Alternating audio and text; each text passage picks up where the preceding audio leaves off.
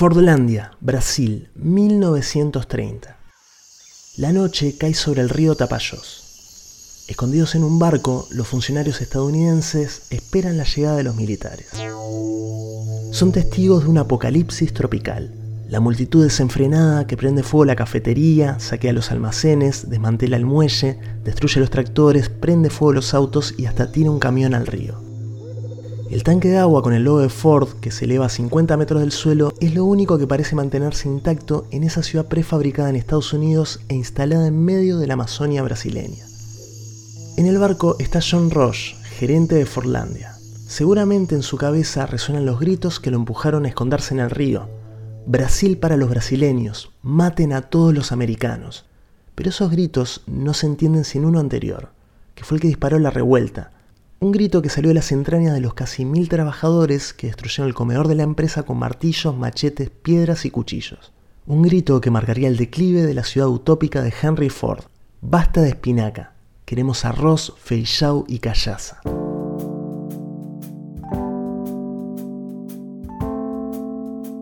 Bienvenidos a Gastropolítica, un podcast sobre, bueno, el nombre lo explica todo, gastro, política, se entiende, ¿no? Soy Maxi Guerra y les presento el episodio de hoy, La rebelión de Fordlandia.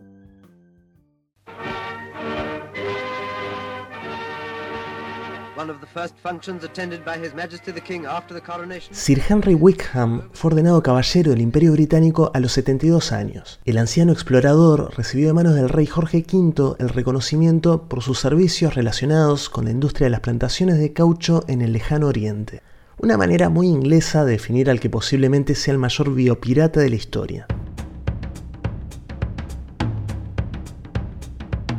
A los 20 años, Wickham había abandonado su país en busca de fortuna en América Latina.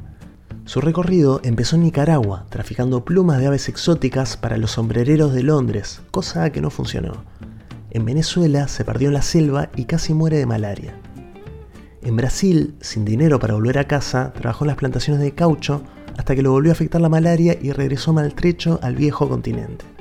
Pero en su mente había quedado grabado el oro blanco que brotaba en forma de lágrimas del Evea brasiliensis, la seringueira, el árbol del caucho. Caucho quiere decir árbol que llora, así lo bautizaron los indios omaguas, y esas lágrimas blancas y lechosas que brotan tras unos cortes en la superficie de la planta marcarían el ritmo de la economía mundial. La fábrica, los ferrocarriles, el acero, las máquinas a vapor, los cables o los zapatos requerían cada vez más toneladas de ese producto que salía casi exclusivamente de la cuenca amazónica. Y más aún con la llegada de la bicicleta y el automóvil, es decir, la llegada del neumático como elemento clave de la vida cotidiana. En Manaus, la principal ciudad de la selva brasileña, la opulencia generada por el comercio del caucho era delirante. El costo de vida era cuatro veces mayor que en Londres o en París. No había otro lugar en el mundo donde se encontraran más diamantes per cápita. En 1896 se materializó la obra más ambiciosa de ese poblado de menos de 100.000 personas, la Casa de Ópera. Durante 15 años de construcción, las embarcaciones atravesaron la selva con mármoles de Carrara, lámparas de Cebres, cristalería de Murano y todo tipo de ornamentos que recorrían medio mundo hasta desembocar en la nueva joya de la capital del caucho. Pero volvamos a 1876, cuando Henry Wickham regresa a Brasil. Después de probar suerte en las plantaciones, entendió que su riqueza no la iba a levantar ahí, sino que había que llevársela a Inglaterra. Durante un año recolectó semillas de Evea brasiliensis y logró contrabandear unas 70.000. Wickham se las llevó a los botánicos de Kew Gardens, el gran vivero del imperio. Le pagaron alrededor de un dólar la semilla. Wickham no se hizo rico, pero acabaría enriqueciendo el imperio británico y hundiendo para siempre a Manaus. Después de lograr que crecieran con éxito unas 3.000 plantas, los botánicos ingleses las enviaron a las colonias en Asia. Fueron varias décadas de prueba y error, pero para 1913 las plantas, hijas del contrabando de Wickham, ya inundaban el mercado. La BBC ilustra con números el impacto de este acto de biopiratería. En 1900, la región del Amazonas producía el 95% del caucho del mundo. Para 1928, su producción satisfacía apenas el 2,3% de la demanda global. Ese mismo año, otro Henry levantaba en la Amazonia brasileña una ciudad, una plantación y creía él una civilización. Henry Ford era el hombre más rico del mundo, pero su huella en la industria y la sociedad no solo se puede medir en dinero. Su modelo industrial definió el capitalismo del siglo XX. La introducción de la línea de montaje en sus fábricas aceleró los tiempos, estandarizó los procesos y fue el salto fundamental para la era de la producción en masa. Ford pasó a ser un hombre, una marca y un sistema de producción, el Fordismo. More than any other man, Henry Ford was responsible for the modern vehicles that have changed the face and habits of America. La Ford Motor Company consumía la cuarta parte del caucho mundial y eso significaba un dolor de cabeza para Ford, que controlaba todas las materias primas de sus productos menos esa. Por eso envió expertos en busca de los mejores terrenos para desarrollar su propia plantación. Luego de recorrer Panamá, Colombia y algunas zonas de África y Asia, la elegida fue la Amazonia brasileña. El gobierno del estado de Pará le cedió un millón de hectáreas cerca del río Tapayós para que desarrollara su plantación y una ciudad donde se procesara el caucho y vivieran los trabajadores. A cambio, Ford tenía que entregar un 9% de las ganancias generadas. La ciudad pasaría a llamarse Fordland, o en portugués, Fordlandia. Los logros industriales de Henry Ford han ido solapando las áreas más oscuras de su pensamiento, áreas que el industrial tuvo mucho interés en mostrar y promocionar en vida, a través del periódico The Dearborn Express, Ford opinaba contra la inmigración, el sindicalismo o el consumo de alcohol, pero sobre todo le dio alas a su profundo antisemitismo. Sus escritos fueron recopilados en el libro El Judío Internacional. El texto, publicado en los años 20, fue un éxito en Alemania al punto que Ford sería el único estadounidense nombrado en el libro de su más célebre admirador, Adolf Hitler. En un párrafo de Mi lucha, Hitler acusa a los judíos de apoderarse de Wall Street y de manipular a todos los grandes productores americanos. El futuro Führer escribe, pero para la furia de ellos, solo un hombre, Ford, todavía mantiene la total independencia. La compañía Ford, instalada en Alemania desde mitad de los años 20, tuvo un enorme crecimiento durante el nazismo, duplicando sus ventas entre 1938 y 1943. Ford era fundador y miembro activo de America First, un grupo de presión formado por varias figuras públicas para evitar que Estados Unidos interviniera en la Segunda Guerra Mundial, grupo que se disolvió después del ataque a Pearl Harbor. El grupo fue formado en 1940. Dos años atrás, Ford había recibido la Gran Cruz del Águila Alemana, el mayor honor que el régimen nazi le otorgaba a los extranjeros.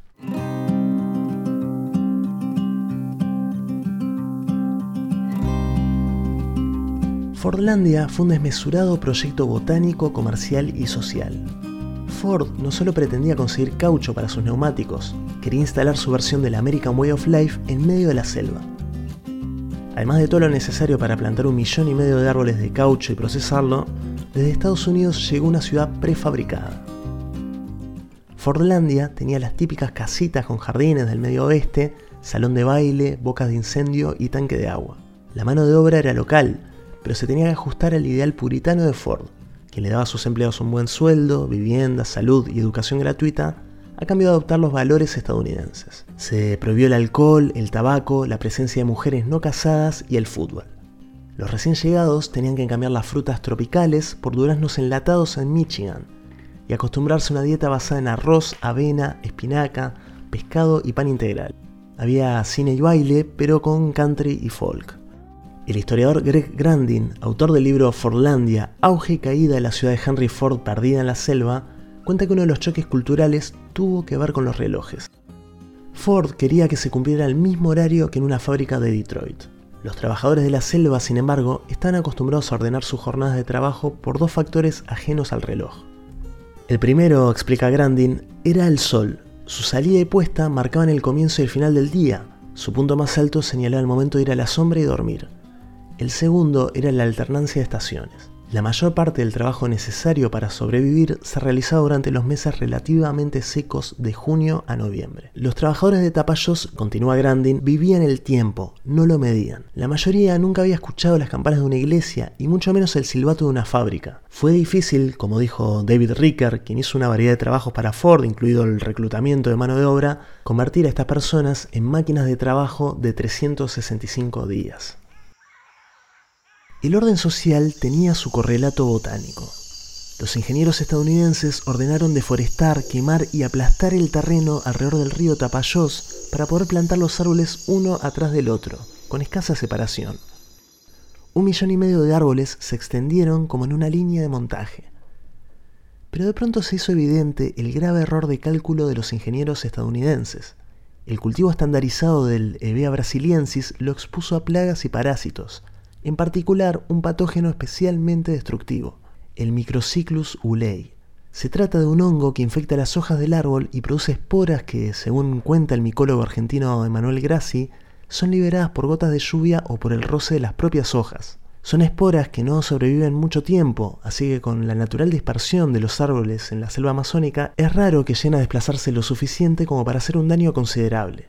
Pero la plantación intensiva de Ford y la eliminación de toda variedad biológica que servía de barrera natural había creado las condiciones ideales para el efecto dominó. El Microcyclus ulei se dio un banquete.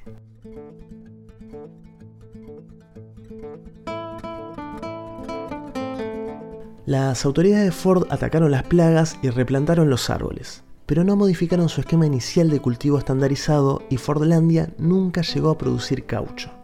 Las cosas tampoco iban bien con la sociedad estandarizada. Toda prohibición acarrea su mercado clandestino y en el caso de Fordlandia tomó la forma de canoas e islas. Desde las poblaciones cercanas llevaban distintas embarcaciones con alcohol, tabaco, carne o frutas, como si se tratara de un pequeño mercado negro flotante.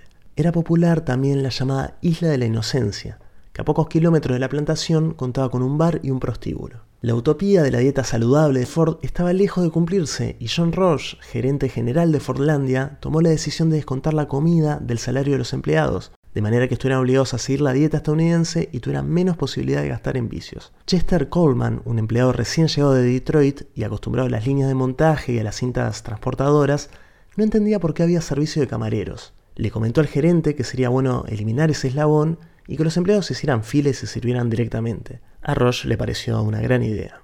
El 22 de diciembre de 1930 entra en vigencia el nuevo sistema. 800 obreros entran y salen del comedor. Afuera hay 40 grados de calor tropical, pero adentro es peor. El nuevo comedor está hecho de hormigón y el techo bajo de metal lo convierte en un horno insoportable. La burocracia empeora todo. Ahora hay que revisar la chapa de cada trabajador y anotar su número para deducirle el sueldo. A lo largo de una hora circulan 800 empleados que parecen cumplir con el informe de fin de año que Roche acaba de enviar a Ford, donde decía que el trabajador brasileño es sumiso y que no parece tener problemas en recibir órdenes de los americanos. Pero de un momento a otro todo estalla. Los mecánicos y los supervisores locales se empezaron a quejar de la falta de meseros. No soportaban tener que salir del trabajo para hacer cola, menos por esa comida insípida. Craig Grandin cuenta en su libro que Manuel Caetano de Jesús, un albanil de 35 años, entró a la cafetería y se enfrentó al encargado más impopular de Forlandia, Kai Ostenfeld. Jesús le tiró su chapa de identificación encima, renunciando al trabajo, y Ostenfeld se rió irónicamente. Todos los que estaban alrededor se enfurecieron con esa reacción burlona y Jesús exclamó, Hice esto por ustedes, ahora hagan el resto. La rebelión de Fordlandia había comenzado. Volaron ollas, platos, vasos y cuchillos. Los trabajadores gritaban contra la espinaca y pedían arroz, feijau y callaza mientras tiraban abajo el edificio y avanzaban sobre las instalaciones. Fordlandia ardió durante dos días. Ya con la llegada del ejército en avión, se restableció el diálogo. La delegación de trabajadores planteó sus exigencias que despidan a Ostenfeld, que los trabajadores pudieran comer lo que quisieran y donde quisieran. Además, exigían la libertad de circulación para subir a botes e ir a los bares vecinos y que no se asignaran más a los trabajadores solteros, que llegaban a ser 50 en una misma habitación. Los militares le transmitieron el mensaje a los estadounidenses que ya tenían clara la posición de Henry Ford. Nunca negociar con los sindicatos y jamás dejar que los trabajadores le marcaran cómo llevar su negocio. La rebelión de Fordlandia terminó en Nochebuena un contingente de militares armados con ametralladoras desembarcó en el muelle y recorrió la plantación. Confiscaron todos los cuchillos y armas de fuego y todos los empleados involucrados fueron despedidos. Además, fueron expulsados todos los residentes de los pueblos cercanos y cerraron los bares y comercios que atentaran contra la moral, incluido el prostíbulo de la isla de la Inocencia. Así como arrancaron los árboles contaminados y los volvieron a plantar siguiendo el mismo esquema, llegaron nuevos trabajadores para revivir la utopía puritana de Henry Ford. Fordlandia finalmente fue devuelta al gobierno brasileño en 1945, sin producir caucho ni una sociedad nueva. La selva había dejado en evidencia que la vida no funciona como una línea de montaje. Gastropolítica es una serie de Maxi Guerra para Funga, ecosistema de contenidos.